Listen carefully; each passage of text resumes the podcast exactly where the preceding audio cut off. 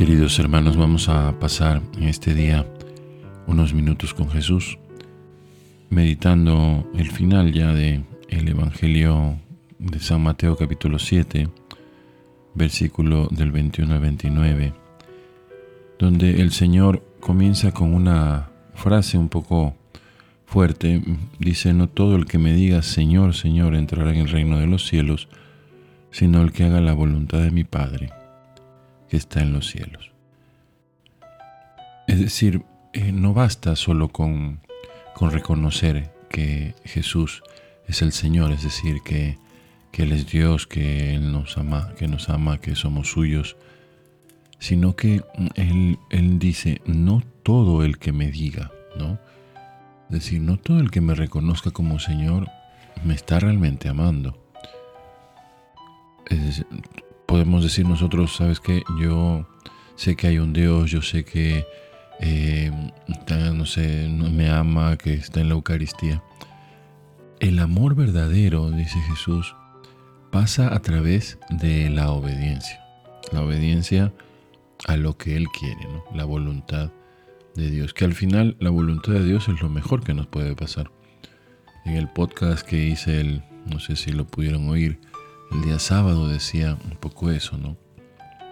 Lo mejor que nos puede pasar es hacer la voluntad de Dios, porque el que me lo está mandando es Padre.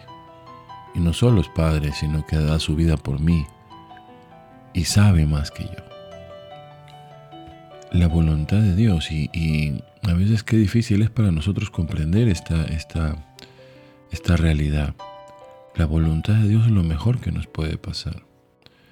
Y qué importante para que nos diga Jesús estas palabras, que el, digamos así, la clave para entrar en el reino de los cielos es la obediencia. Que la obediencia que nos cuesta a veces tanto, la obediencia que eh, muchas veces nos, nos, nos hace fatiga reconocerla, nos hace fatiga tener eh, esa voluntad para volver a empezar una y otra vez. Eh, obviamente la voluntad de Dios no es, no es solo no peques, ¿no? Sino que cuando tengamos la desgracia de caer, también la voluntad de Dios es levantarnos.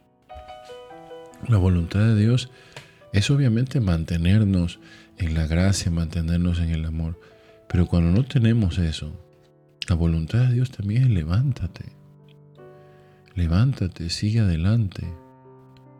La voluntad de Dios pasa a través de que creamos en la misericordia, de que creamos que Dios no es que ame que yo peque, ¿no? pero me ama a mí que soy pecador.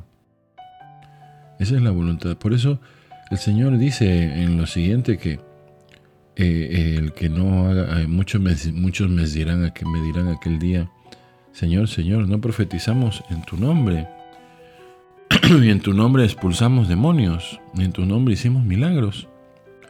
Y dice Jesús en este Evangelio, y yo les declararé, jamás os conocí, apartados de mí, agentes de iniquidad.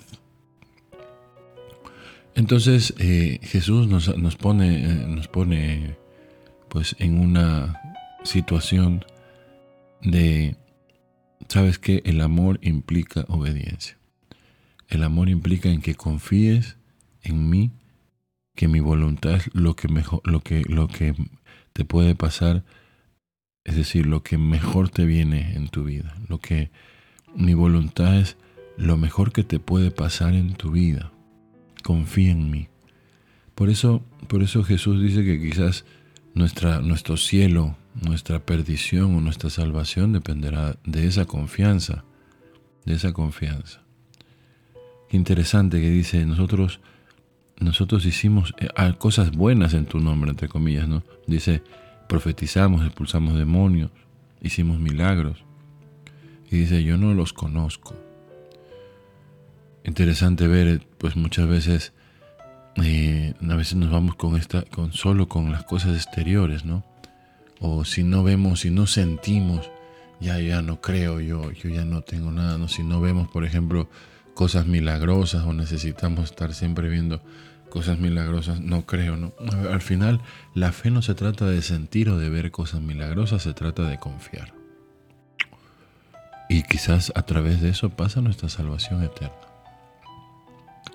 Pidámosle hoy a, a María Santísima, ella que, aunque no vio, no vio claro las cosas, porque no se le fueron reveladas inmediatamente, le fueron revelado el plan maestro de Dios, pero los particulares no, fueron, no le fueron revelados.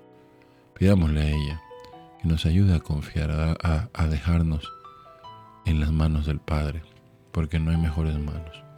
Pasemos estos minutos con Jesús pidiéndole esa gracia, que nuestra Madre interceda para que nuestra fe se fortalezca como ese árbol, ese árbol que dice también el Evangelio, que vinieron las corrientes, perdón, ese árbol, esa casa que, que fue fundada sobre roca, que a pesar de todas las cosas que le sucedió no se cayó esa casa. Pidámosle a María que nuestra fe esté fundada sobre la roca de la confianza. Pasemos estos minutos con Jesús meditando estas palabras. Dios les bendiga.